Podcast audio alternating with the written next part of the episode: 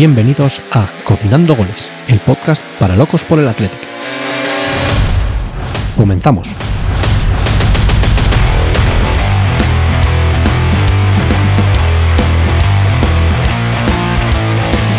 Hola, muy buenas. Bienvenidos seáis todos a tu podcast favorito del Atlético, Cocinando Goles, ese podcast que estás escuchando semana tras semana, cada vez te gusta más y si algún día pues no lo escuchas, te sale como una especie de urticaria que tienes que ir hasta, hasta urgencias de, lo mal que lo pasas. Pero tranquilos, aquí llega vuestra droga, vuestra droga semanal y nada, a disfrutar. Pues hoy toca hablar de, de una nueva victoria. El Athletic este año, pues parece ser que está siendo el Athletic de, sus grandes años. Eh, está teniendo números de como cuando ganaba las últimas ligas o las últimas copas. Así que hay que disfrutarlo. Y eso pues, se está viendo reflejado en los partidos en San Mamés. Y como veníamos diciendo eh, todas las temporadas, todo en los programas anteriores, pues vas a San Mamés no pensando en si vas a ganar o qué, sino a ver cuántos goles vas a meter y sabiendo que vas a ver un, un espectáculo pues bastante grande. Eh, esta semana pues nos visitaba el, Girona, ese equipo que nadie daba hondura a principio de temporada porque fuera a estar peleando incluso la liga a estas alturas de, temporada, pero ahí le ves, te llega a San Mamés pues en segunda posición y, y peleándolo si nos ganaba, pues hasta todavía la Liga del Madrid. Pero bueno, ahora ya se distancian unos cuantos puntos y nosotros, que es lo importante, nos acercamos a ellos y nos ponemos a siete puntos de la segunda posición. Seguimos en quinta posición, pero tenemos al Atlético a dos, al Barça a cinco y al Girona a siete. Así que estamos metidos en la pelea Atlético Sales. Hay que disfrutarlo. Y nada, pues como siempre, hoy hay otra baja. Iba a decir, como siempre, me acompañan mis dos compañeros, pero no, como siempre, hay otra baja. Y nada, pero hoy el que, el que da la cara, pues es Edu, que es el que últimamente no me está fallando.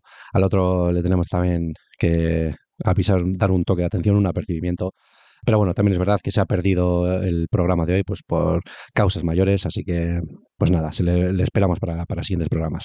Pero Edu, ¿qué tal estás? ¿Qué me cuentas? Muy buenas, Julen. Pues aquí estamos, otro día más para grabar con energía después del resultado de ayer. Un gran resultado, otra vez más en casa Así que eso es empezar bien la semana.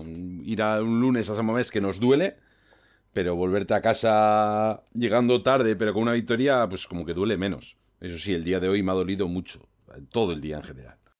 Eso te iba a decir, que energía poca, porque ya me has dicho que estabas a la una de la mañana sufriendo para mantener los párpados abiertos en el trabajo, ¿no? Sí, sí, no, no, no, me ha costado, me ha costado. A la una de mediodía estaba somnoliente diciendo necesito irme a la cama. Estoy aguantando aquí como un titán para grabar y casi casi en cuando terminemos me voy a dormir. Pero, pero lo que tú dices, lo de sarna con gusto no pica y si pues has tenido que ir a la cama tarde y, y dormir pocas horas después de una victoria del Athletic y con espectáculo, te diría yo, porque fue un partido bastante entretenido entre lo que cabe, que por cierto he visto estadísticas de que es el partido más visto de, del año en abierto, así que, oye, pues eso habla de, de lo bien que lo están los dos equipos y que estos dos equipos, o diría que sobre todo el Atlético en San Mamés, pues engancha a aficionados de, cualquier equipo para, para enchufarse a ver el partido, ¿no?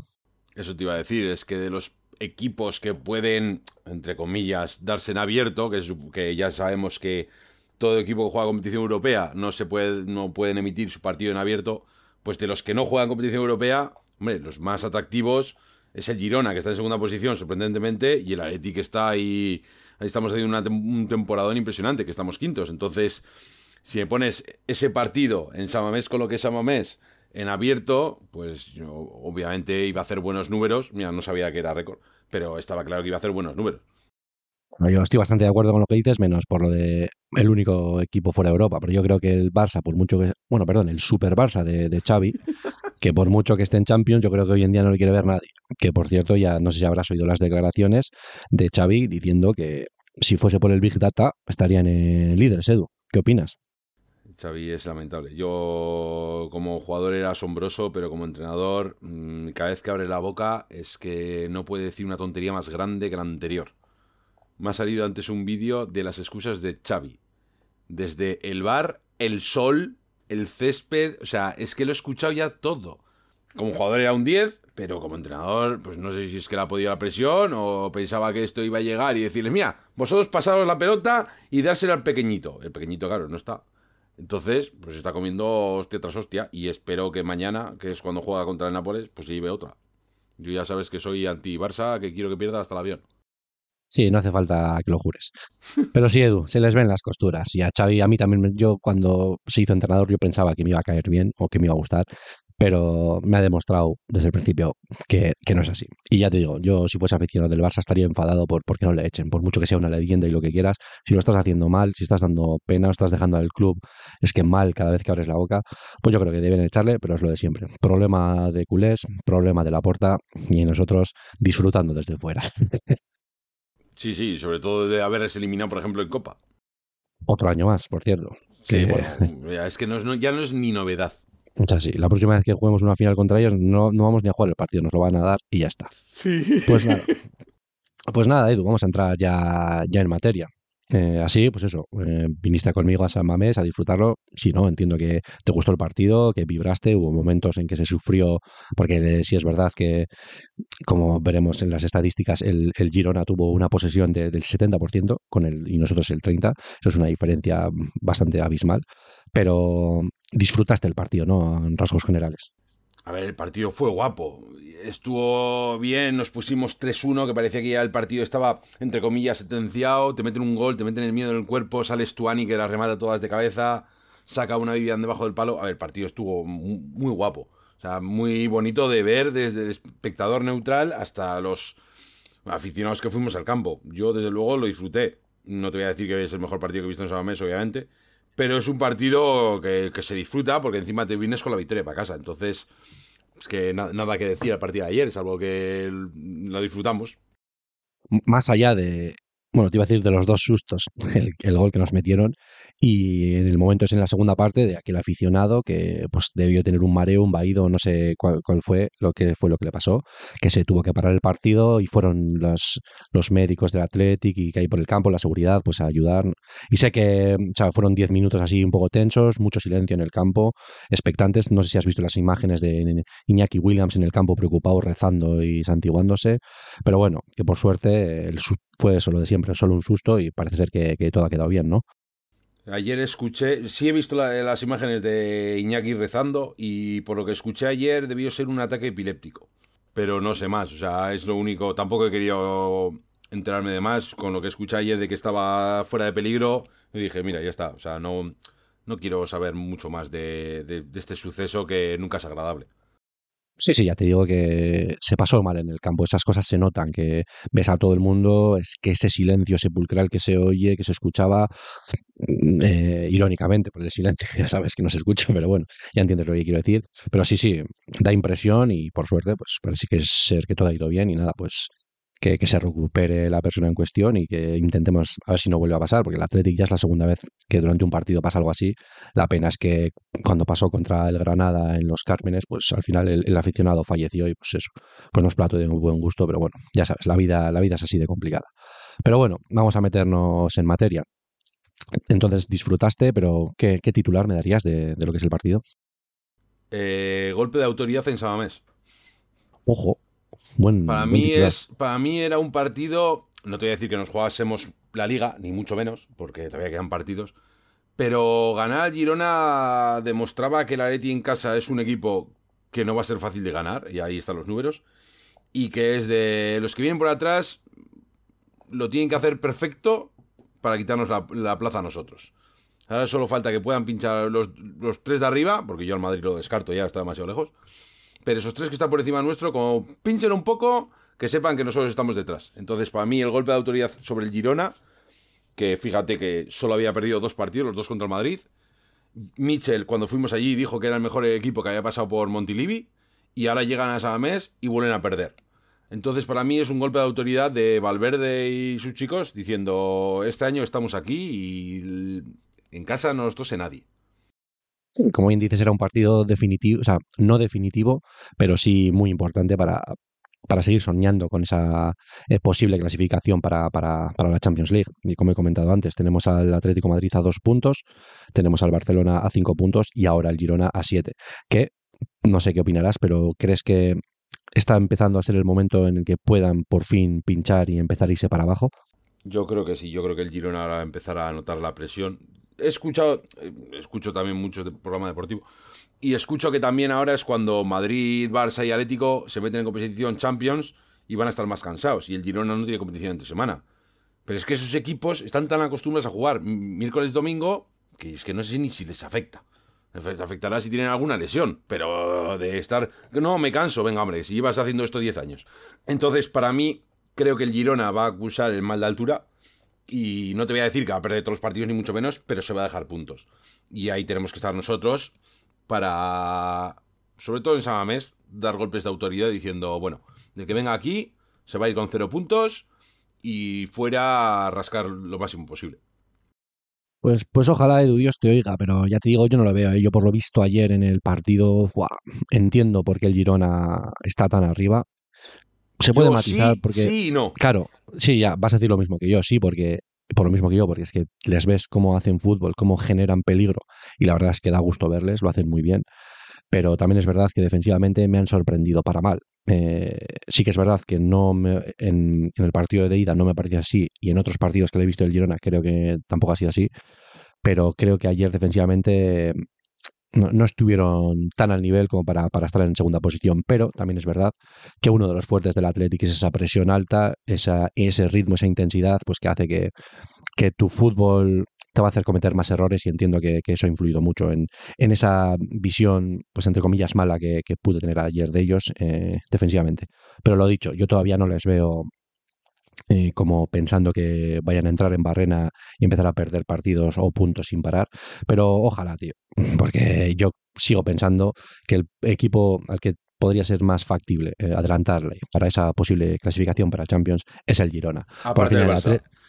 Aparte del Barça. sí, bueno, sí, ojalá, me gustaría, pero al final estos equipos ya sabes, entre que tienen jugadores muy buenos y entre que te, te regalan penaltis o hasta que lo metas, como el último partido, pues nada, es lo que hay. Pero bueno, veremos, veremos cómo, cómo va la cosa.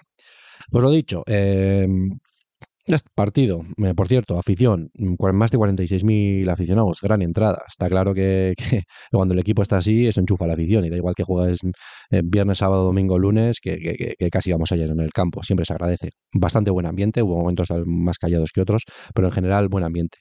Pero en cuanto a la, alineación, ¿qué me dices? Eh, ¿Sorpresa de, la irrupción en el once titular de, de Unai Gómez? ¿Cómo lo ves? A mí, Valverde yo creo que está empezando a pensar la semana que viene, que es el partido contra el Atlético Madrid en Copa. Y Sánchez fue suplente en el anterior partido y en este. Y ya lo veníamos diciendo aquí, que también nos, igual es porque nos escucha, eh, ojo, eh, que Sánchez necesitaba un, un pelín de descanso, que le empezamos a notar un poco tieso. Y entonces, no te digo que no juegue ningún partido hasta el partido contra el Atlético Madrid, pero sí veníamos diciendo de que igual tenía que en varios partidos descansar para recuperar algo de pierna y de pulmón. Vale que hemos fichado al, al de Pogachar, pero no lo puede hacer del todo. Entonces yo creo que Valverde está siendo inteligente rotando a ciertos jugadores clave que les veía tiesos. Y puestos a decir eso, el siguiente que tendría que rotar, que solo queda un partido, pero el siguiente que debería rotar es Iñaki Williams. Ayer le vi muy tieso. Pues yo le vi recuperado con, con los dos partidos anteriores. ¿eh? Me parece que, acabó el partido bastante bien incluso. No sé, yo no veo lo mismo de, Iñaki. Pero con Unai Gómez, mm, más que, que sí, seguramente sea también parte pues descanso para, para dar a Sancet. Pero es que yo creo que no te crees que estamos echando de menos a Sancet, y no porque no haya jugado de titular estos dos últimos partidos, sino porque no está en, el nivel, sí, en el nivel en el que por lo menos ha estado en los que dos, tres, incluso cuatro primeros eh, meses de liga, sí que ha dado un pequeño bajón, que puede ser por esas molestias que dicen que debe de estar arrastrando o qué, o puede ser algo mental, no sé, pero vamos a necesitar al mejor Sancet en, a partir de ahora, porque ya te digo que en los próximos tres partidos no te voy a decir que se define nuestra temporada, pero es un momento clave de la temporada. Ojo, estos tres partidos a mí me parecen muy claves. Vale que igual... Es que el partido del Betis es que es una, una putada. Así, hablando mal y claro. Porque te viene justo antes del Atlético Madrid. Claro, pues que tampoco puedes rotar todo para jugártela todo el jueves. Porque es que no te la puedes jugar una carta. Entonces yo confío, y lo está demostrando Valverde con las rotaciones que hace, que hay plantilla para sacar un equipo competitivo y poder incluso ganar. Pero, claro, después dices, no, pues que me tengo que reservar mucho para el jueves. Entonces, y después del Atlético Madrid, que ese es el partido casi casi del año, viene el Barcelona Samamés. Entonces dices, es que cuando roto. es que ¿dónde hago rotaciones? O sea, entonces, no lo sé. Pero sí son tres partidos que pueden decir para arriba o para abajo para dónde vamos este año. Yo, más lo que conozco Valverde, aunque este año quizás esté cambiando un poco más, eh, o sea, está siendo un poco diferente a lo que lo que suele ser normalmente. Creo que contra el Betis no va a hacer muchas rotaciones. O sea, vas a ver un equipo súper reconocible. También es verdad que luego hay cuatro días de, descanso que me parecen suficientes como para que después de una paliza puedas llegar a, pues al partido del jueves contra el Atlético Madrid y más en tu estadio, pues eh, estando recuperados. Pero ya te digo, eh, yo no, no creo que, que vaya a saber un 11 mm, de todos suplentes o de incluso algún chaval del B. Así que no nos hagamos, entre comillas, eh, ilusiones. Pero ya te digo, lo importante, habiendo ganado este partido, habiendo dejado la Real a 9 puntos y al Betis a 10, es como tú has hecho los deberes. Ahora vas el Betis, pues si sacas un buen resultado, perfecto. Pero si llegase una derrota, que por cierto, en los últimos 20 o 21 partidos solo hemos perdido un partido, pues creo que puede llegar a pasar que pierdes y tampoco sería ni nada descabellado ni, ni para volverse loco. Así que bueno, veremos lo que pasa, pero ya te digo, eh, Valverde Style, mm, equipo titular, Edu. Eso es así. Yo, no te digo que, yo no te digo que contra el partido del Betis saca, saque chavales del B, pero que si te veo que te saque un Vesga Dani García. Bueno, Dani García igual me venía arriba. podría ser. no me gustaría, pero, pero, pero podría ser. Eh, pero bueno, cosas positivas, pues que mira, ya tenemos a los tres centrales eh, bien recuperados, así que pues esta vez tocó descansar a Padredes, la semana pasada fue Vivian, pues yo creo que van a ir eh, recuperando piernas, por ejemplo. Más problemas vamos a tener creo que con alguien como Yuri o, o no sé, pues sí, Iñaki, sí, eso, sí, o de Marcos, por el hecho de que no sabe lo del eco, por cierto, que hemos dicho, el que salió el eco de titular, y tuvo esa, eh, parece ser lesión, han dicho que debe ser algo muscular, que creo que nadie le va a quitar entre dos o tres semanas. Pues nada, esperemos que se recupere bien, pero le perdemos para un guerrero menos para, para estos partidos importantes. Lo he dicho. Bueno, que Unai Simón, mm, ¿qué, ¿qué opinas del partido? Unai Simón en, en su línea, o sea, vale que le metieron dos goles, el segundo le rematan a medio centímetro de su cara un central que dices, bueno, pues no sé cómo ha llegado eh, ese balón aquí, que nadie le ha despejado y después no sé cómo entra solo. Y el primero, no me acuerdo ya cómo fue el gol, pero no sé, yo las, las dos o tres veces que chutaron a puerta le vi muy solvente como es él siempre. O sea, es que al final le llegan tres veces y te para las tres casi casi. No, hay que decir que el partido de ayer sí le han metido dos goles, pero realmente paró lo, paró lo parable. Creo que tuvo una acción un poco extraña en la segunda parte, no sé si recordarás, en esa que oh, le, cogen la espalda a, no sé si fue a Viviano o a Geray, y se, en un uno contra uno, o sea, él parecía que él tenía que salir a despejar el balón, pero se quedó bajo palos y luego salió tarde, pero bueno, eh, paró el uno contra uno, que luego en el rechace, eh, me parece que fue Yángel Herrera, que chutó a puerta y estaba, la sacó Vivian de cabeza, que por cierto, gracias Vivian, porque no sé si fue en el minuto 92 o así, hubiese sido el, gol del empate y hubiese dolido muchísimo. Ya te digo, en esos 10 minutos o 9 minutos que puso de, descuento el árbitro, se sufrió y esa fue una de esas jugadas. Pero ya te digo, más allá de eso, Unai bastante solvente, incluso eh, con el sacándola con el pie. Aparte, recuerdo un fallo que la tiró directamente fuera, pero más allá de eso, incluso que ayer estuvo, estuvo bastante bien. Hubo un pase, con, un pase de Unai con la zurda desde su área que dejó, creo que, fue, a, Berenguer solo, que fue espectacular. Entonces, bueno, pues Unai ya sabemos que con el pie pues no es muy hábil, entre comillas, pero al final nosotros lo que le pedimos es que pare. Y cuando le venga un balón y la tenga que despejar, que vaya a la grada. O sea, no le pedimos que se la dé al delantero al pecho, no, no, no. Eso, para eso ya tenemos a, a Geray, que lo hace muy bien, y nosotros necesitamos que Unai pare. Entonces, a partir de ahí, pues sí, la verdad. Eh, y nada, tú, ¿cómo viste el nivel defensivo del equipo? Porque realmente este fue un partido en el que la batuta eh, del, del, partido la, estaba llevando el Girona, ya te digo, 70% de, de posesión del balón. ¿Cómo viste cómo salió el Athletic en esos primeros minutos? Casi yo venía diciendo en los últimos programas que me parecía que la presión del Atlético había bajado de unos metros. Pues creo que contra el Girona no fue así, todo lo contrario. Salieron a Puerta Gallola con todo, casi hombre a hombre, casi me recordaba momentos de Berizo o, Bielsa. Y como viste eso, la presión que tuvieron, que en el minuto 3, pues provocamos eh, un fallo en el pase de, de Aleix García, que luego la cogió Berenguer y luego hizo lo que hizo, que por cierto vaya golazo, ¿no? Sí, no, al final el Atleti dijo, bueno, eh, eres el segundo de liga, muy bien, pero vienes a mi casa. Y aquí la presión va a ser asfixiante de que no vas a escuchar a tu compañero cuando te dice voy a por la pelota. Entonces salió el Atleti a morder, la presión que solíamos hacer, que solemos hacer siempre. Que esto le voy a dar eh, gran valor de esa presión a Guruceta. O sea, la diferencia de un delantero, que el titular en este caso, con el suplente a la hora de presionar, es abismal, pero abismal y el primero que hace la presión es Guruceta. Entonces, a mí creo que eso fue también un plus de tengo a este delantero que sé que me va a correr, que me va a hacer bien la presión y con cabeza. Entonces es de, bueno, pues el Atleti salió a lo que salió y es de no te voy a dejar jugar. Si sales jugando, que sea por tus méritos y tu calidad. Pero como cometas un fallo, aquí estamos y así fue. Minuto 3 y golazo de Berenguer. ¿Cómo eres, Edu? Ya ni le nombras. Le dices el delantero suplente. Eh, ya ni dices su nombre. ¿Qué pasa? Si le dices tres veces te va, te va a aparecer ahí como, ¿eh? como Voldemort. Es que, es que igual me toca la trompeta y no, no son horas, no son horas, entonces prefiero que no.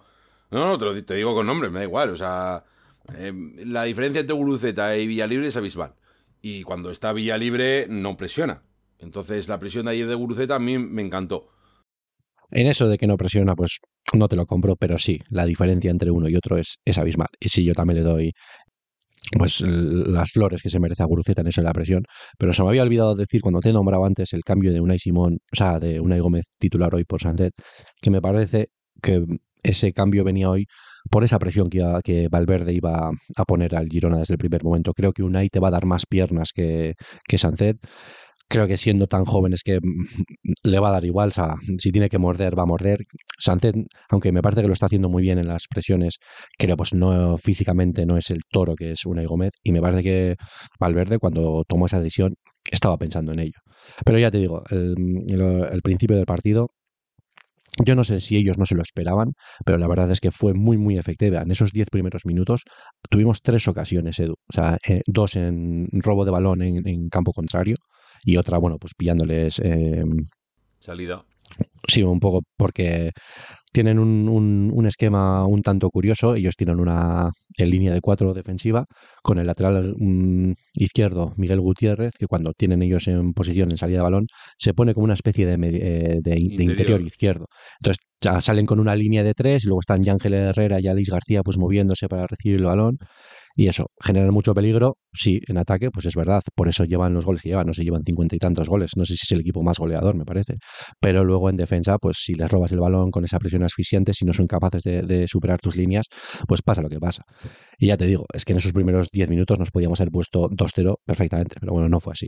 Pero también es verdad que a partir de esos primeros instantes ya ellos como que se sintieron más cómodos, y ahí viene pues esa posesión de balón del 70%, que superaban líneas con, con bastante facilidad. Y suerte que pues no estuvo ¿Cómo se llama el Couto, el lateral? ese tío es muy bueno, así que se, nos hubiese dado más peligros todavía. Pero pues Sabio cada vez que toca el balón, pues también da, da miedo. Y luego, pues Chigankov en esa banda derecha, cada vez que recibía solo mm, en mano a mano contra Yuri, pues tuvo un par de ocasiones que hizo la mítica jugada Messi de empezar por banda, caracolear y, y, chutártela. Pero bueno, ahí también es verdad que estaba el gran Unai Simón, que sacó un par. Así que bien, pero hay que admitirlo, ¿eh? el, Girona juega muy bien a fútbol. Sí, no, no, sí, yo no voy a quitar ningún mérito al fútbol que hace el Girona. Yo no he visto tantos partidos del Girona como has podido ver tú, pero tanto la ida como la vuelta juegan, juegan mucho y muy bien, de medio campo para adelante. Atrás me pareció muy, me pareció muy blandito, sobre todo por... Para mí arriesgaban demasiado y tocaban demasiado. O sea, eso de no sabían dar un pelotazo. Y lo que hice es de la presión, yo creo que la Eti fue inteligente y cuando metió el gol dijo, esta presión no, son, no la podemos mantener 90 minutos, vamos a echar un par de pasitos para atrás y que vengan ellos.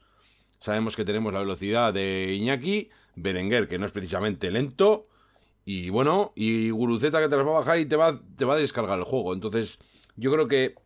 No te voy a decir que, nos pusimos el autobús, ni mucho menos, pero sí, yo creo que sí dimos dos pasitos para atrás para no quemarnos mucho, entre comillas. Pero salió bien. defender algo más algo más juntos y en un perfil un poco más bajo, pues siempre eso hace que no tengas que tener esfuerzos de, tan, de tantos metros. Son, los esfuerzos van a ser igual de intensos, pero sin tener que hacer tantos sprints. Y, pero ¿qué me dices de, de los laterales? ¿Cómo les vistes en esos unos contra unos contra tanto Yuri con Chigankov como, como Leque hasta el momento en que fue cambiado y luego pues de Marcos con Sabio? A mí, si me das a elegir en mi equipo quién, o sea, contra mi equipo, quién no quiero que juegue, me da más miedo Sabio que Sigankov. Pero también hacia Sigankov no escojo precisamente. Pero es que a Yuri ayer le vi eh, muy bien ayer. El partido de Yuri ayer me, pareció que estuvo muy serio en defensa. Que no te digo que Leque y De Marcos no estuvieran, pero me parece como que más hábil Sabio y como con más facilidad para irse el lateral. Entonces, igual esa es la sensación que me da a mí de que Yuri me pareció más serio y después igual se fueron más veces de él, pero no sé me dio la sensación de que Yuri estaba muy, muy bien, sin fallos. Cuando tenía pegado un pelotazo, un pelotazo y no tenía, al menos no le pegaba al delantero despejando al medio. O sea, para mí partido correcto de los laterales y Yuri me pareció que un pelín mejor que los dos laterales derechos en este caso. Mm, sí, Yuri, ¿no crees que quitando tanto el partido de, Cádiz como, el de Almería, que creo que el nivel general del equipo fue inferior a lo que nos tienen acostumbrados. Pero en Copa contra el Barcelona, contra el Atlético Madrid y ayer contra el Girona, ¿no crees que ha dado, o sea, no sé si es el mejor Yuri, pero es un Yuri muy fiable, un Yuri que con este te vas a la guerra en cualquier momento, ¿no? ¿No te parece que está dando ese plus que tiene que dar como veterano y como jugador de galones en el equipo? Y no te olvides los dos goles contra el Mallorca. Es que encima te mete dos goles contra el Mallorca. Pero quitando el fallo que tuvo contra el Barça, ese despeje al medio que le pegó a Lewandowski en la bota, me parece que está. Que igual es. Fíjate lo que voy a decir. Igual está en pico de forma ahora mismo Yuri. Que por fin, después de, empezar la pretemporada, tarde, lesiones, no sé qué, yo creo que igual ahora está en pico de forma y por eso le vemos como más.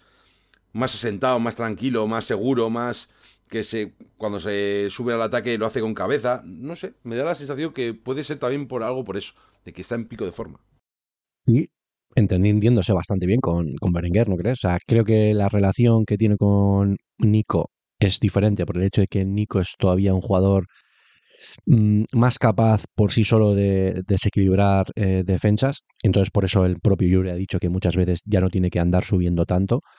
Pero que yo creo que con Berenguer se entienden bastante bien. Así que, pues sí, siempre recuperar a tus mejores futbolistas o que estén en lo más cercanos a su mejor nivel, pues siempre se agradece, ya que, por ejemplo, creo que tanto Sancet o como en los últimos partidos Williams están bajando un poco el nivel, pues que otros pues cojan el testigo y sean ellos los que, entre comillas, tiren del equipo. Pero vamos, siempre que cualquier jugador esté en su mejor nivel, pues es, pues es lo ideal.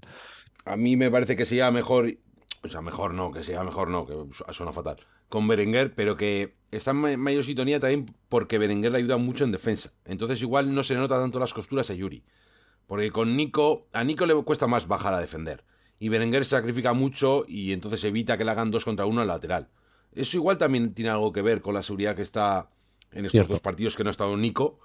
Esa seguridad que está demostrando ahora mismo Yuri. Sí, igual algo tiene que ver. No, no, seguro, ¿eh? Tengo, o sea, para mí Nico Williams, el upgrade o la mejora que ha tenido en, en, este, pues esta es su segunda temporada, pero bueno, en un año defensivamente es grande, pero todavía está años luz de, no te voy a decir de un jugador de primera división, pero sí de Alex Berenger, es un tío que se las sabe todas. Al final ha estado jugando en Italia, ha estado jugando de carrilero, pues tiene esas nociones defensivas, las tiene muy, muy, muy arraigadas en él. Y sí, sí, sí que se nota en momentos de jugada que por lo que sea, pues Yuri eh, salta la presión más adelante, se ve que Berenguer de la misma le cubre la espalda. Eso es, casi como cuando eh, sale Viviano, sale Geray, que le ves a Beñat Prados como se queda atrás protegiendo las filas. Esas son cosas que es que los tiene ya muy, muy interiorizado, que no dudo que Nico también las tendrá, pero si te soy sincero, me importa menos que Nico las coja. a Nico le queremos, le queremos en otras posiciones, pero bueno, sí que es verdad, lo dicho, que esa dupla o esa banda izquierda, Yuri Berenguer, está, está sacando las castañas del fuego, lo está haciendo muy bien. ¿Y qué decir de los centrales? No sé, yo ya sé que tengo una lucha contigo, Edu. Tú no ves lo que yo veo. Bueno, lo que yo veo y lo que creo que la mayoría de Athletic Sales ven, a mí el nivel de, de los tres centrales, pero bueno, en este caso Geray y, Vivian es de 10. A mí eh, Artem Dovik, no te voy a decir que, que es, no sé, Ibrahimovic, pero me parece un delantero muy complicado, eh, de estos que te saben jugar a espaldas, te saben pillarte la espalda a ti, eh, te van bien por alto, eh, no son mancos con el balón en los pies, saben tocar el balón al primer toque. No te voy a decir que tenía miedo, pero sabía que íbamos a sufrir y me parece que tanto Giray como Vivian fueron superiores a él. Sí, sí, no, no. Y cada vez que iba a intentar recibir el delantero centro del Girona jugando de pivote de espaldas, salían los dos y ah, se le adelantaban casi siempre. Pero es lo que te digo yo siempre, la lucha que tengo contigo. Para mí estos dos todavía están varios escalones por encima que Paredes. Entonces, estos dos, sí te digo que te lo puedo decir que. Y cuando pille forma, eh, para mí está todavía por encima de Vivian. Si pilla forma, claro.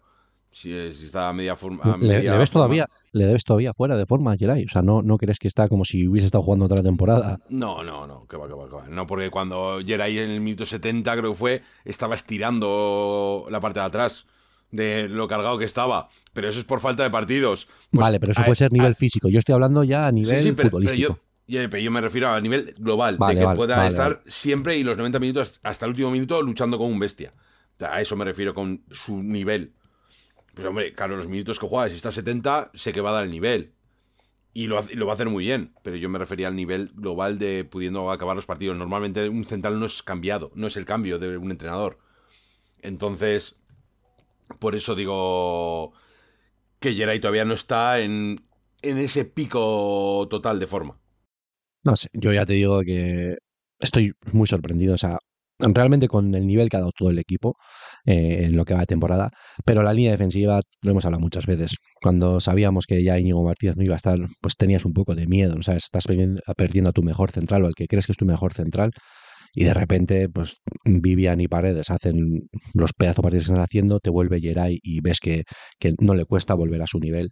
Pues yo, la verdad, sí estoy contentísimo y es que no, no, no echo de menos a Íñigo Martínez, sinceramente. Y ya te digo, para mí, eh, una de las claves de este equipo es sin duda la, la pareja de centrales. Si hablo de pareja de centrales, porque creo que yo, a diferencia de ti, yo sí veo a Paredes que está a un nivel extraordinario. O sea, yo no daba un duro. O sea, yo ya le conocía obviamente del B, eh, la había visto jugar muchísimos partidos, y también este verano, eh, después del final de temporada, que estuvo jugando los últimos, no sé si 10 partidos, no sé cuántos, que lo hizo bastante bien.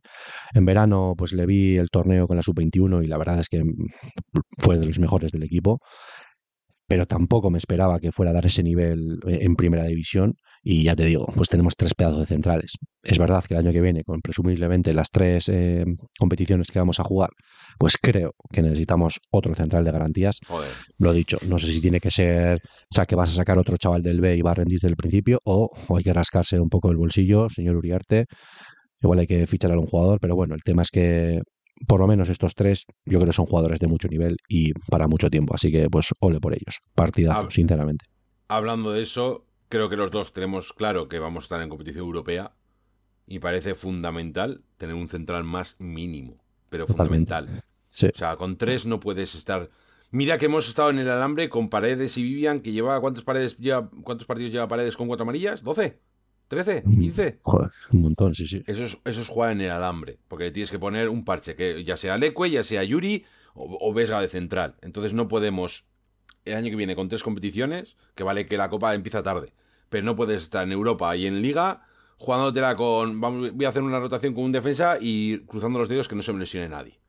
Entonces me parece fundamental un central más. Totalmente. También tengo que decir que por cómo se está moviendo eh, Obviamente no es el mercado de fichajes como otros equipos, sino nosotros nos hemos preocupado más por, por fichar eh, talento joven antes de que se, se puedan convertir en jugadores pues, eh, que valgan mucho dinero, pues los estamos fichando jóvenes. Creo que se están moviendo bien, así que eso me da esperanzas de que estoy seguro de que ya están moviendo hilos para, no sé si tienen hablado con Valverde algún central de algún equipo de primera división o lo que sea, pero confío en que se vayan a sacar algún central de la manga. Y si no, ya te digo, somos el Athletic Club, tenemos que confiar en la cantera como hemos hecho con Vivian, como hicimos en su día con Geray Álvarez y como hemos hecho con Paredes. Pues si el año que viene tiene que subir de Guiluz, de Luis o quien sea, pues, eh, pues adelante. Pero hay que dar oportunidades a los jóvenes. Pero, digo que para dar oportunidades, mm, vete metiéndole en rotación, dale a un minutillo. No sé, no me lo saques el año que viene, solo pretemporada y venga, primer partido de liga a jugar, que después el siguiente hay UEFA o Champions. Entonces. Totalmente mételo un poquito para, lo que, para que sepa lo que es esto, lo que es primera división, lo que va a suponer un campo mal, o sea, de visitante, lo que te van a decir en toda la grada, pero mete al chaval, porque claro que jugando en segunda vez te dicen de todo, pero no es lo mismo un campo de 5.000 personas que uno de 30.000, 50.000. Entonces, también creo que, que, a ver, que todavía queda liga y si después llegamos y estamos ya clasificados de sobra, siempre va a haber tiempo para sacar a chavales. Pero llevártelo a alguna convocatoria ahora no estaría de más. Pues sí, la verdad, pero bueno, el, tiempo dirá.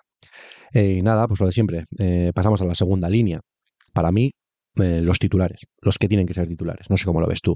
Ruiz de Galarreta y Beñat Prados. ¿Cómo les viste, Edu? O sea, creo que es una pareja que, que se complementa muy bien. Creo que Galarreta sí que es verdad que después de esa pequeña lesión que tuvo, pues no ha vuelto a su máximo nivel. Pero me parece que ayer hizo un buen partido. Y Prados, pues nada, lo de siempre. Eh, tenemos al mejor mediocentro del mundo, macho. No sé cómo cojones, o, o, sea, de dónde ha salido este chaval, teniendo en cuenta que a principio de temporada eh, partía como que solo lateral lateral derecho. Eh, eh, exacto, lateral derecho y luego central. Pero a lo que voy, tú veías la plantilla y pensabas, bueno, pues están Vesga, está Galarreta, está Herrera, está Dani García, está, no, está Nolas Coain, que partía como quinto, cuarto, quinto mediocentro pues sí, mira, ahora em, Valverde ha confiado en él. También es verdad que ha confiado en él porque... El chaval le ha tirado la puerta porque, abajo. Porque había bajas. No, no, no. Le sacó porque había bajas. Yo no sé si lo hubiese sacado si no hubiese habido tantas bajas.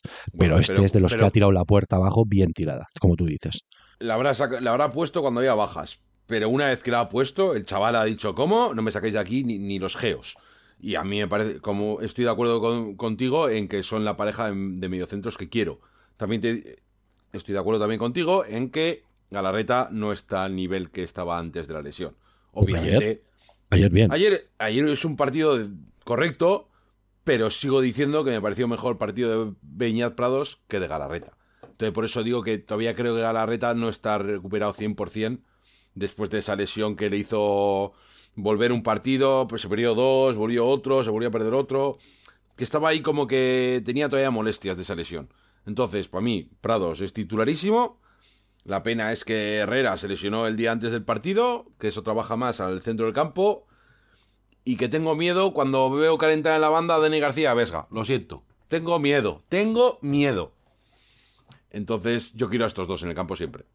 Pues sí, la verdad es que es que sorprende, ¿eh? Al final, pues el fútbol, entre comillas, el físico, o sea, la altura o tu tamaño pues tampoco influye demasiado, pero es que ves a estos dos tíos y ¿qué me dirán? Pues unos 70 y unos 75, les ves Peñat Prados, un tío muy delgadito, Galarreta, pues yo creo que también ahí chiquitín, pero luego cómo muerden, Edu. O sea, cómo te, es que si tienen que darte una patada, pues te la dan. Si la presión que sientes es imposible, eso es, no sé, sobre todo de Galarreta, igual que tiene ese centro de gravedad tan bajo, es imposible cuando están protegiendo el balón eh, de quitársela. Y Peñat Prados, lo que te digo, 22 años, primera temporada en primera división y cómo gana duelos. ¿Tú te acuerdas de, de Zárraga cuando, cuando llegó al primer equipo que siempre decíamos, es que sí, es buenillo, pero, pero no gana duelos, tío? Y si no ganas duelos en primera división, estás cocinado, tío. Eh, pero es que este chico es lo que es que a mí me parece impresionante, me tiene súper sorprendido. Ya te digo, se hablaban maravillas de este chaval cuando estaba en la cantera, pero no, o sea, yo ya le había visto lo que siempre he dicho, le había visto jugar en el B muchas veces, pero no me esperaba que cuando diera el salto a primera división fuera a ser este futbolista.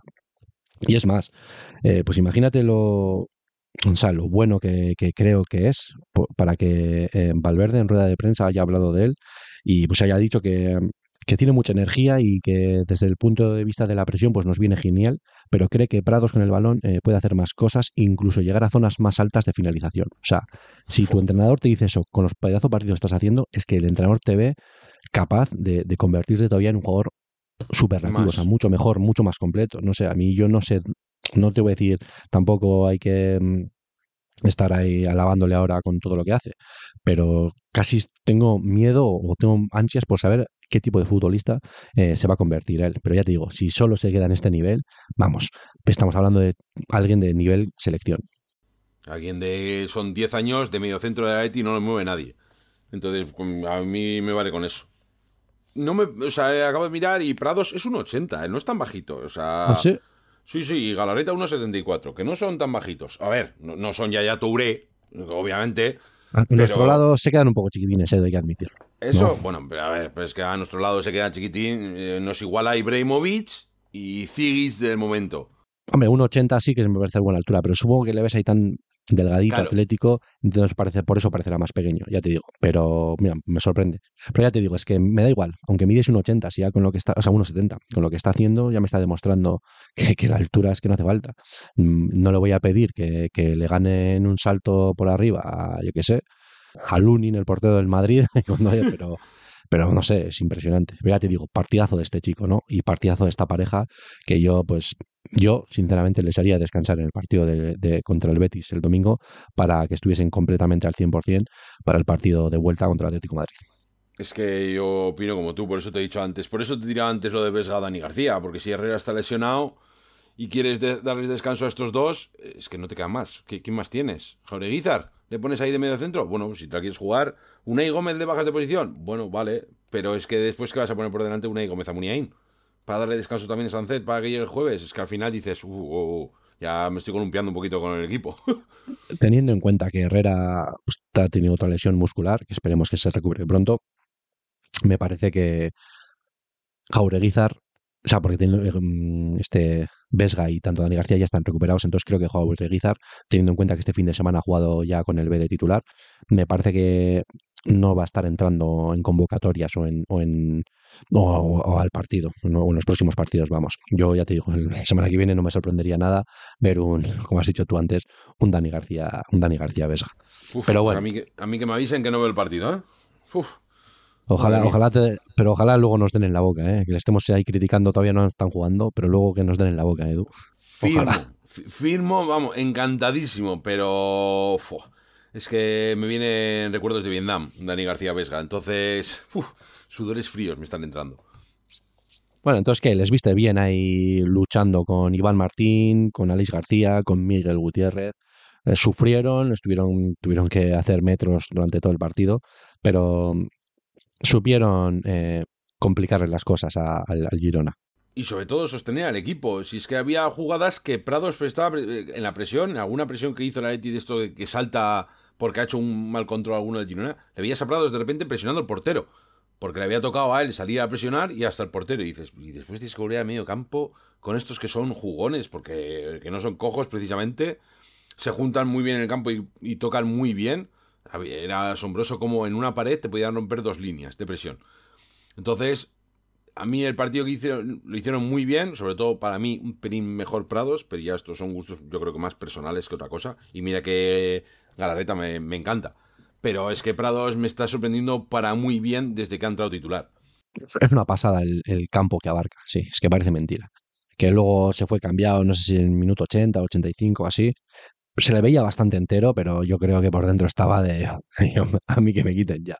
Pues es normal, ya te digo. A mí me encanta que los jugadores acaben así, ¿eh? destrozados. Al final somos el Athletic, nosotros no, no, no vivimos de florituras. Aquí el que no da el 100% pues no puede estar jugando y vas a acabar los partidos pues, pues reventado. Así que le viene bien ese, aunque sea esos 10 últimos eh, minutos de descanso. Y nada, ya las dos últimas líneas, pero vamos, los cuatro jugadores de ataque, teniendo en cuenta que los tres goles vinieron de dos de ellos, pues creo que se va a hablar que esas dos líneas estuvieron bien. Pero sí, si tú te pones a hablar en, cómputo general, yo creo que defensivamente estuvieron muy bien todos. el, despliegue físico de tanto Guru, Berenguer, Unai Gómez y e Iñaki, pues fue tremendo. Y hubo cositas en ataque, pero yo la nota negativa se la creo en ataque se la voy a poner a Unai Gómez. Me parece que estuvo muy fallón, me parece que estuvo, te lo estaba comentando durante el partido, es que todavía igual hay veces que no se da cuenta que está en primera división, que aquí cuando crees que tienes el balón en los pies y te, te, confías un poco y ya te han metido dos piernas, te lo han quitado y ya te están haciendo el contragolpe y tú te has quedado de, oiga, ¿qué pasa aquí? Tiene que espabilar un poco.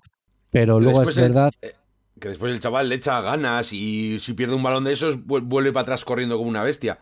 Pero estamos de acuerdo en eso de que le falta un pelín todavía de, asentamiento en primera división. Pero defensivamente no se deja nada el de verme. Ah, no, no, Tiene, también le ves así, parece ser normal, pero es un músculo, tiene una potencia este chico. Y ya te digo, ¿eh? eh hay que tener en cuenta que si ha adelantado a en, la rotación, yo creo que es más mérito del propio Unai Gómez, de lo que te puede dar, que de mérito de, de. Ya te digo, si te estoy diciendo que el fútbol de la Atlética Muniain, este, este fútbol no, no le viene nada bien, creo que a Unai Gómez le viene como anillo al dedo. También es la diferencia de Muniain no está, no está para hacer una presión como te la puede hacer Unai Gómez. Entonces, si Valverde está jugando este año a esta presión asfixiante, tiene que poner piernas frescas. Y Unai Gómez es lo que dices tú, es, una, es un puñetero toro. Si no para de correr. Después en ataque no le están saliendo las cosas y tiene fallos de, pues todavía no estará sentado en primera división. Pero es que no, ese sí que no se deja nada. Ese sí que sale del campo de, por favor, que me mella. Le, le tiene que doler hasta las pestañas cada vez que le cambian. Pero eso sí, el, esfuerzo defensivo que hace es titánico. Es lo que te digo, si ya con 20 años o con los partidos que llevas en primera división eh, aportas, aunque se te note que no, no estás acostumbrado al nivel futbolístico de tus rivales, cuando te acostumbres a ese nivel, creo que a Sánchez también le pasó que recibe el balón y no le cuerpeaba ni se caía muchas veces. Cuando superó esos momentos, ya se ha convertido en un pedazo futbolista, pues me parece que a Unai Gómez le va a pasar algo muy parecido. Ojalá que, no tarden en hacerlo, pero ya te digo, hasta el momento aún así creo que, va por tanto. Es verdad que en ataque, ya te digo, no tanto como defensivamente, pero por ejemplo, la jugada de ayer que hizo un control tremendo y un giro en el centro del campo que ya se iba como loco a, hacia eh, a cara a gol, que el pitó falta el árbitro y no le sacó amarilla. Y se Exactamente. Que era la segunda amarilla, Eric García, amarilla de manual, amarilla clarísima y no tuvo. Eso es tener poca vergüenza, tío. No, eso es tener, o sea, no, no, tener cojones. O sea, lo siento, pero eso así, se cagó, se cagó encima diciendo, le tengo que echar a uno del Girona. Y le tengo que echar porque es segunda amarilla. Pues eh, voy a hacer como que no, que aquí no ha pasado nada y a ver si me evito esto. Pero eso es segunda amarilla, clarísimo. Clarísimo, fue una vergüenza, Edu. sí, eso sí, para mí sí. Y, para mí esa, eh, no sé si era minuto 75 o algo así, creo que fue antes del gol de ellos, el 3-2. Para mí eso eh, hubiese dado otra, otro sentido al partido, porque ellos con uno menos, claro, obviamente con, ellos con uno menos, sí, sí, el otro día nosotros estábamos con uno más y no hicimos ni un tiro a puerta. A ver, es que no, todo, no siempre es así somos el Atleti. A veces también hay que recordar esas cosas. Oye, que si es segunda María, segunda María, punto, ya está. ah, no, no, no, no, eso no te, lo no te lo discuto. Lo que pasa es que el árbitro se cagó y no sé por qué, por X o por Y, pues decidió no echarle. No sé si es porque es el Girona que está segundo, no sé si es porque es un jugador del Barcelona, no sé por qué, pero se cagó, literal, porque eso es una María como una catedral. Eh, estoy bastante de acuerdo, porque no sé si te acuerdas de la jugada de, de Paulo Galchaniga, que yo no sé si llega a tocar el balón fuera o qué. Otra. Pero esa demasiado claro lo has visto. ¿Y qué? ¿Qué te han dicho desde el bar? Si nadie ha visto ninguna imagen, nada. No sé, me parece un poco. Que, no sacó ninguna amarilla, que no sacó ninguna amarilla, sacó dos, una a cada equipo, Eric García por protestar, una de Leque creo que fue. Sí, la verdad. O sea, que, es que, y hubo faltas para amarillas, porque hubo alguna falta dura. La, la de Yangel Herrera, creo que fue, que le clava los tacos a, Galarreta. No sé si lo has visto repetido. O sea, lo vimos en el campo y Galarreta se quedó tendido en el suelo, pero yo he visto la repetición y le clava los tacos justo en el pie. O sea, nada, no, no pitó falta, pero a mí esa no me parece de roja, ¿eh? tengo que decirlo. Entonces, igual eh, el bar decide no, no, no, intervenir, pero es que le clava todos los tacos, en, le pisa completamente, no sé. Sin más, se comió cosas como hacen todos los partidos. Eh, creo que también, entre comillas, nos han perjudicado, porque ya te digo, la expulsión de, Eric García tenía que haber sido clara, pero bueno, sinceramente, aunque no me gustó, creo que no ha sido el peor árbitro que hemos, que hemos visto ah, este año en Salmamés ni contra el Athletic en, Liga. Y gracias a Dios no, no tenemos que acordarnos de esta expulsión del árbitro. O sea, que al final estamos hablando de algo anecdótico, pero, pero es, lamentable esa segunda amarilla. Eh, pues sí, y bueno, voy a pasar a, Guru, porque ya te digo, ¿eh? a mí tanto defensivamente como has dicho tú, muy bien, pero es que en ataque, ¿qué diferencia con Vía Libre? No es por tirarle, tirarle una piedra a Vía Libre, pero es que es mucha diferencia, ya te digo, nos hemos acostumbrado a ese tipo de fútbol que nos da, cómo baja a recibir, cómo se gira, cómo aguanta el balón, y es que el Athletic lo necesita. Vivimos mucho de, lo que genera. Y el segundo gol pues es una asistencia suya. Después de una gran presión, robo, le llama a ahí, levanta la cabeza sin pensárselo, se la pone a Berenguer y, en Berenguer no la falla. Grande, Guru. Se ha ganado eh, la renovación, que no sé si ha sido por. Eh, sí, ha renovado hasta el 2028. Hoy eh, han firmado, creo. ¿Ah, sí? Así que sí, sí, sí, sí, ha renovado. Así que, pues, grandísima noticias. Al final, yo no, ahora mismo no, no me imagino a un Athletic sin Guruceta delantero, como otras, cuando estaba a Duriz, no me imaginaba un Athletic sin Duriz o no me imaginaba un Athletic sin Llorente. Eso habla muy bien de, lo que estás aportando. Pero sobre todo que nadie veíamos a Guruceta titular cuando lo fichamos. Veíamos un jugador que podía aportar, pero no esperábamos este salto que ha dado. Que encima el chaval no es precisamente joven. Pues lo ha dado cuando lo tenía que dar. Son 27 años y lo ha dado en, plena madurez. Entonces a mí yo, es que ya te digo, es a mí las comparaciones son odiosas, pero es que con Villalibre, Villalibre queda fatal en todos los aspectos del fútbol del Atleti. O sea, en todos los aspectos que, de lo que juega el Atleti, a Villalibre parece que no le pega bien ninguno. Ni la presión, ni los centros, ni nada. Porque, no sé, escuchando a quién, no, Villalibre es un rematador. Oye, chico, pues no sé, pues será rematador en Copa, porque en Liga un gol. No sé, pero es que. Y, no habrá jugado muchos menos partidos que Guruceta, ¿no? O sea, obviamente. Obviamente Guruceta es el titular, pero eh, lleva, dos, lleva dos partidos sin jugar. O sea, al final. Ha habido rotaciones también en, en la posición de delantero centro. Y no ha demostrado Villa Libre eh, eh, hechos para poder ser titular. Entonces, pues nada, pues a seguir confiando en Guruceta. 12-24. Ha jugado el doble. Guru. pues sí. A ver, pero, pero jugando 24 partidos ha metido 9 goles, Guruceta y Villalibre jugando 12 ha metido 1. Sí, pero que no es momento para tirarle tierra a Villalibre. pero sí, sí, la diferencia es abismal. Eh. Lo que yo quiero poner en valor es lo que está haciendo Guruceta. No es por hacer de menos a Villalibre, sino por darle mérito a lo que está haciendo Guruceta. Pues sí, nos alegramos por el bueno de Guru, su renovación y que nos siga dando alegrías. Eh, y luego, pues eso, ya por dejar los extremos. Eh, no jugaba Nico pues porque estaba pues, volviendo de esa, esos problemas físicos, pero bueno, ya está operativo. Pero Alex Berenguer le está supliendo, como no, no os digo decir como nadie esperaba, pero sí está metiendo goles, se está sintiendo importante. Me, le ves peleando, cada, peleando cada balón, dentro del área se, desenvuelve a, las mil maravillas. Yo siempre digo, eh, cuanto más toque área eh, Alex Berenguer, mejor para, para nuestros intereses. Y ayer, pues dos golitos, sensación de que está como un tiro, de que va a meter miedo a, cada rival al que se enfrente. Y es que es muy importante que jugadores como estos, que realmente son falsos suplentes, porque perfectamente podría ser titular, pero no, lo está siendo, te salen y te hacen estos partidos, te meten goles. El Athletic vive mucho de, futbolistas así. A ver, no olvidemos que, eh, que Berenguer era titularísimo hasta la irrupción de Nico y el cambio de fichas de Valverde que puso a Iñaki en banda. Si no, las bandas eran Berenguer Nico. Hasta que hizo ese cambio táctico Valverde. Entonces, para mí, Berenguer yo no le puedo poner la etiqueta de suplente porque para mí no lo es. O sea, es que no puedo conseguir a Berenguer con todo lo que nos da, con todo lo que da él cada vez que sale al campo. Que tiene partidos malos, obviamente, como todos.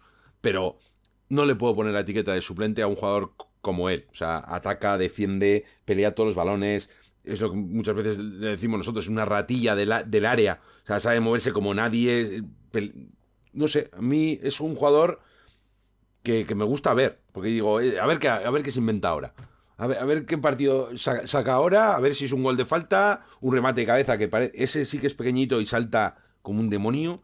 O sí, el timing siempre lo tiene muy bien en los saltos. salta contra defensores mucho más altos y muchas veces por el timing que tiene eh, las gana. ¿eh? La verdad eso me sorprende, pero sí habla muy bien de él pero mide 1,75, que no es precisamente. Eh, no es un rematador nato de estos de va a rematar solo, pero salta y lo que dices tú, con un timing y siempre una precisión muy buena. Entonces, me encanta. Y encima que mete dos goles para el chaval que le estará costando este año estar saliendo muchos partidos desde el banquillo. Entonces, esto es de para que el chaval coja confianza y decir, bueno, es suplente por circunstancias de la vida, pero no te sientas suplente porque necesitamos mucho de ti. Sí, prácticamente es el jugador número 12, porque eh, la mayoría de los partidos yo creo que ha salido suplente, pero ha jugado 22 de los, de los 24 de liga. Sí, pues eso eh, aporta mucho. Que por cierto lleva ya 6 goles en, esos 22 partidos. Eh, datos a, tener muy en cuenta. Y, en la otra banda, pues...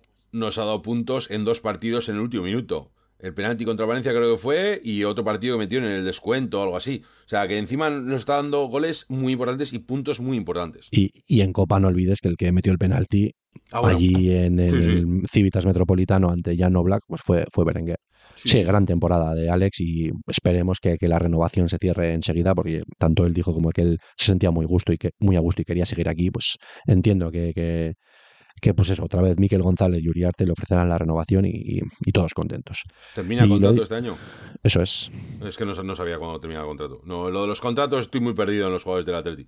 sí, sí, termina. Demasiado, demasiado perdido de esa lista que teníamos infinita primera de temporada, que de jugadores que terminaban contrato, él era uno y es de los pocos que queda por renovar, pero entiendo que, que, las, negociaciones, las negociaciones llegarán a buen, cuerpo, a buen puerto.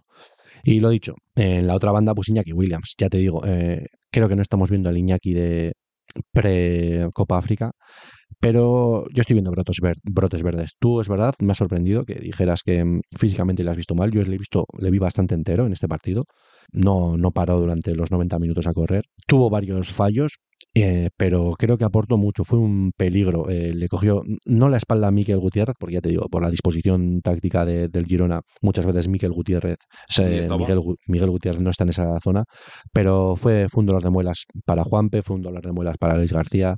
Creo que aportó mucho, tuvo un par de ocasiones bastante claras. Una en una que, jugada suya que dio en el palo y se fue fuera, y otra en una jugada con Guruceta, que le hizo el pase atrás Guruceta, que le pegó mal Iñaki luego, no sé si te acordarás. Esa eh, fue una ocasión clarísima. No sé si luego pitaron fuera de juego, pero yo he visto la repetición, no hubiese sido fuera de juego. Por el bar creo que no hubiese sido, pero sí, sí, estuvo fallón, pero qué bonito fue verle meter el gol.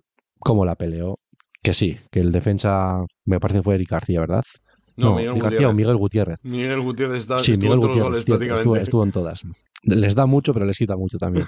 No, pero mm, cómo lo peleó, se zafó del defensor y se la cruzó al portero. Y además fue de estas que, entró con, con suspense. Con, suspense, eso es, dio en el palo y al final acabó entrando.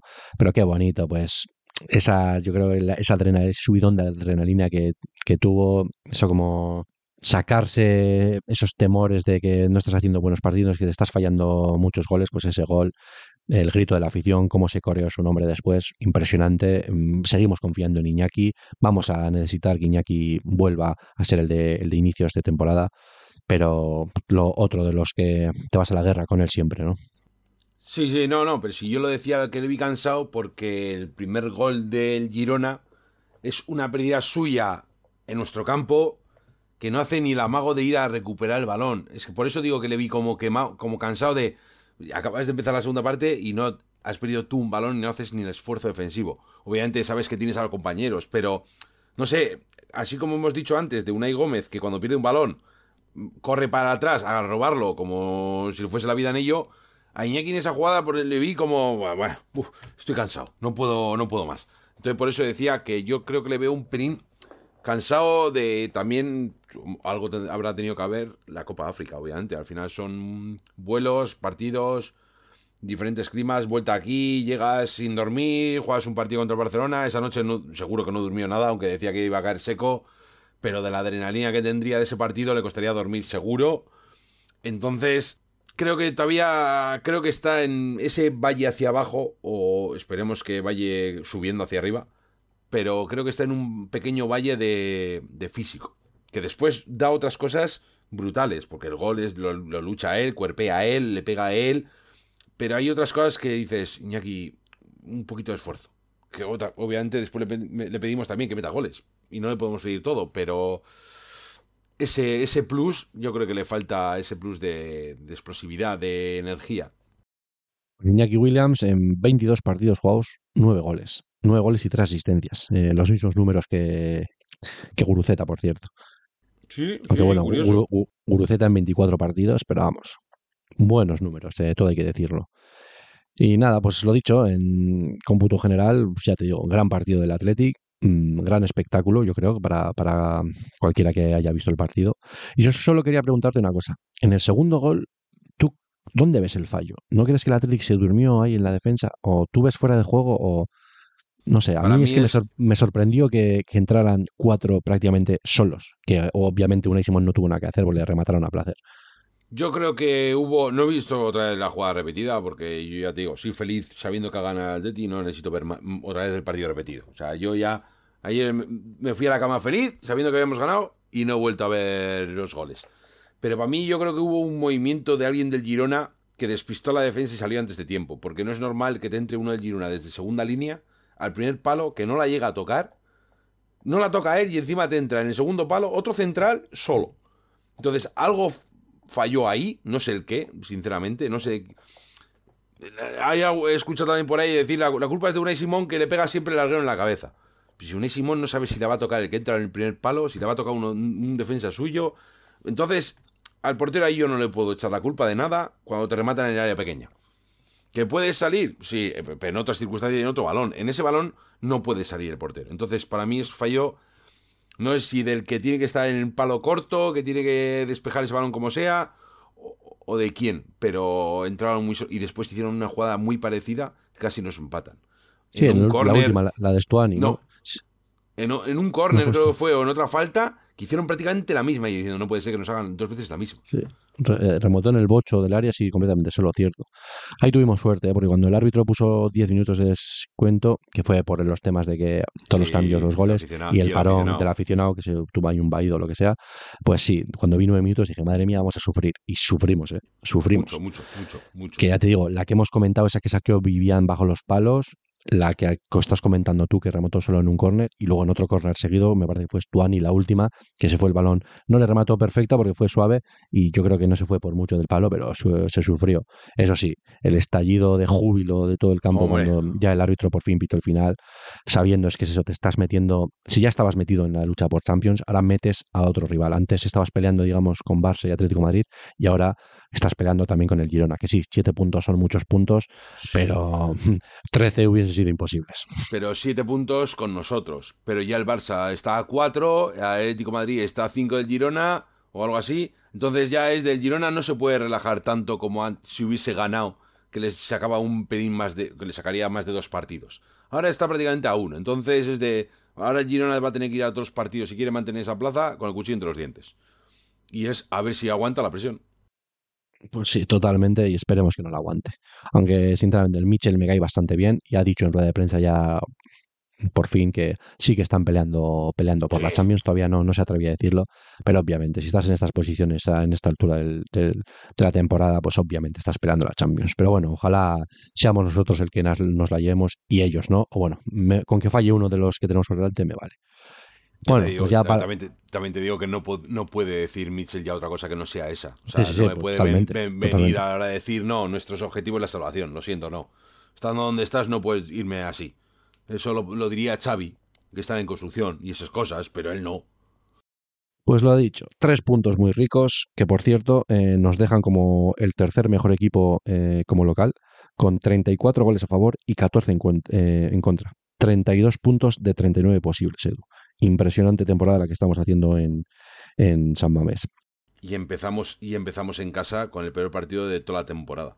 Totalmente. De hecho, no hemos vuelto a perder desde ese partido en San Mamés. Solo hemos perdido cuatro puntos, que son el empate a dos contra el Getafe y empate a dos contra, contra el Valencia. El Valencia nos bailó, pero el Getafe fue por esa expulsión de Sancet con esa roja haciendo una patada de la UFC.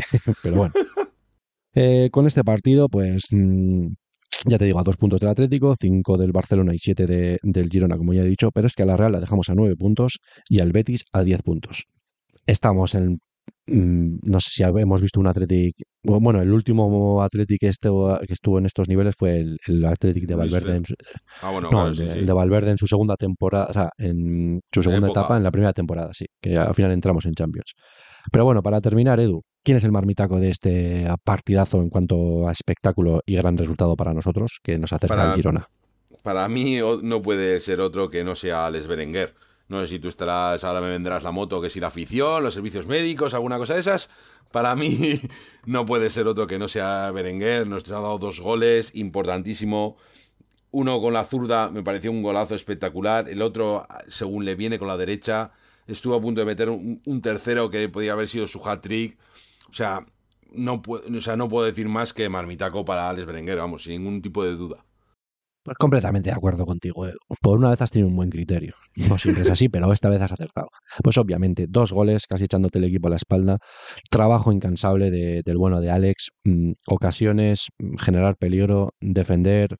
Pues, ¿qué, ¿Qué más le vamos a pedir a un futbolista? Mm, marmitaco merecidísimo. Y ya te digo, eh, es gran noticia que mm, en estas alturas de la temporada un jugador que no es titular, pues le veas tan enchufado. Así que muy bien, Alex. Esperemos que sigas así y que nos sigas dando, dando alegrías. Pues nada, siguiente partido, Edu. Nos toca, ya te digo, semana complicada. Jugamos. Eh, domingo, domingo a las 4 y cuarto en el Villamarín, ¿se sigue llamando? Ya no sé cómo se llama. No sé, pero sí. jugamos eso, domingo 25, luego jueves 29 y luego el día 3 jugamos contra, contra el Barcelona. Nos viene una, una semana complicada. ¿Cómo lo ves contra el Betis Edu? Es que, es que no sé, es que como hay partidos que salimos a jugar fuera que parece que hacemos muy buenos partidos y hay otros partidos que parecemos que estamos venimos de segunda, como el partido puede ser el del Cádiz que no chutamos a puerta, el del otro día que jugamos fuera que también fue un partido lamentable. Entonces, no sé qué versión me espero del Atleti. Yo me espero rotaciones, y te lo he dicho antes. Hay que decir que el Betis está bajando, entre comillas, mucho con la baja de Isco, que nos viene muy bien. Entonces, creo que podemos llegar a dar la sorpresa y coger más moral aún para el jueves. Te firmo el empate sin ninguna duda. Todo lo que sea sumar me vale.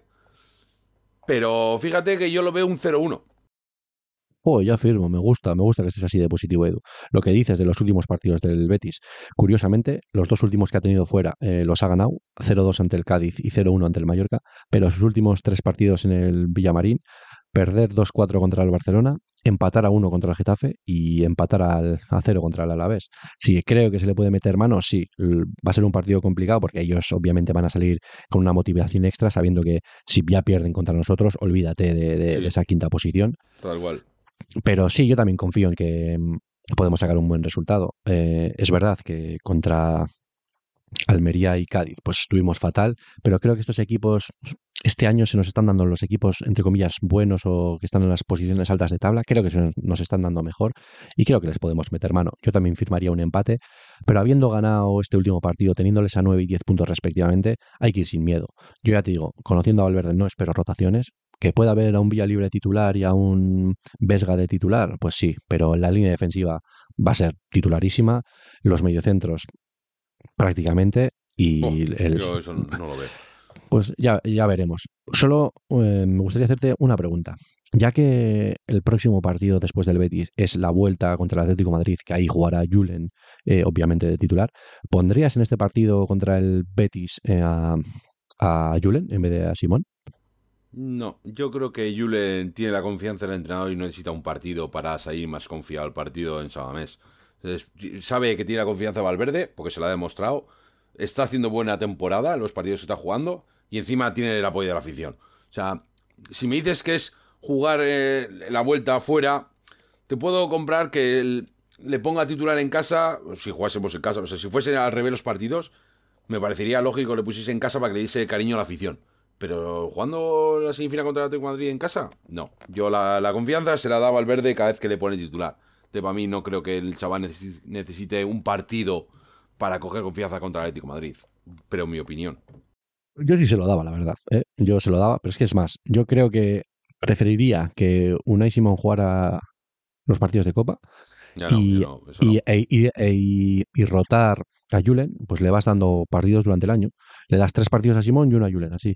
Y, porque al final Julen solo ha jugado seis partidos, ¿eh? no te creas que está jugando mucho. Está jugando la Copa, que son seis partidos, y ahora va a jugar el séptimo partido. Pues yo creo que le puedes quitar a, a Unai siete partidos de liga y, que en Copa te juegue Unai. Si lo digo porque todos tenemos claro que el mejor portero del Atlético es Unai Simón. Pues ¿por qué no va a jugar la competición que más fácil tenemos de ganar? No es tu mejor portero. Pero bueno, al final es un debate eh, inútil porque no me, no me desagrada que juegue Julen en la, la, Copa, estoy muy contento con él. Así que bueno, pero yo es por comentarlo, es que me sorprende un poco eso, lo de rotar en Copa, teniendo en cuenta que es el título más fácil que tienes para ganar. Pero bueno, pero para mí, para mí sería una losa al chaval de no, no, ha currado él, No te estoy diciendo, no, no, no has entendido, no te estoy diciendo de quitarle la copa ahora, no. Estoy diciendo que a principio de temporada dices, una y tú vas a jugar la copa y a ti Julen te voy a poner varios partidos con los que yo vaya viendo, vas a jugar tú. Pero la copa que la juegue el portero entre comillas titular, vamos. Sí, y si en liga te van yendo malos partidos, no vas a cambiar de portero. yo sí, yo sí, yo sí lo haría.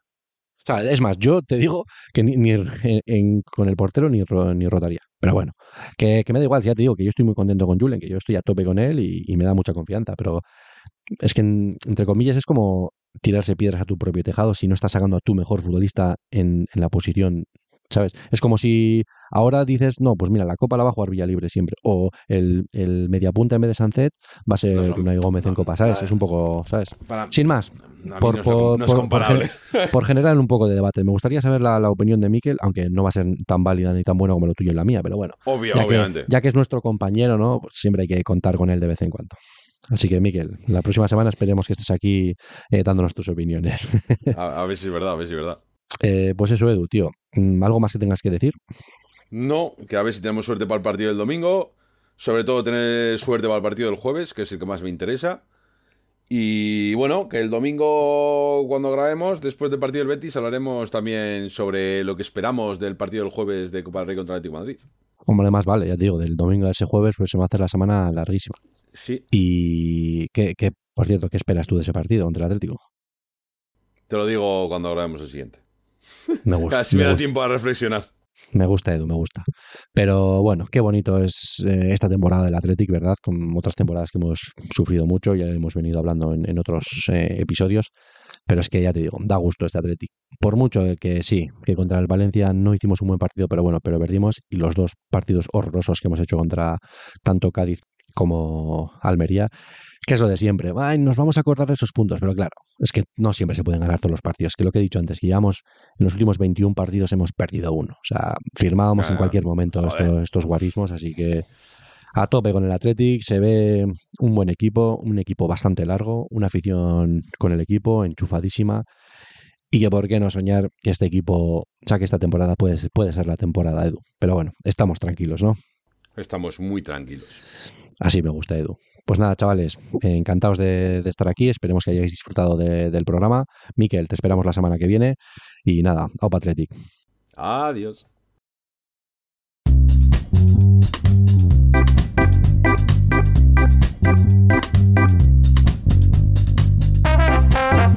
Pues esto ha sido todo por hoy. Esperamos que hayáis disfrutado. No dudes en seguirnos para no perderte ningún episodio. Hasta la próxima, cocineros.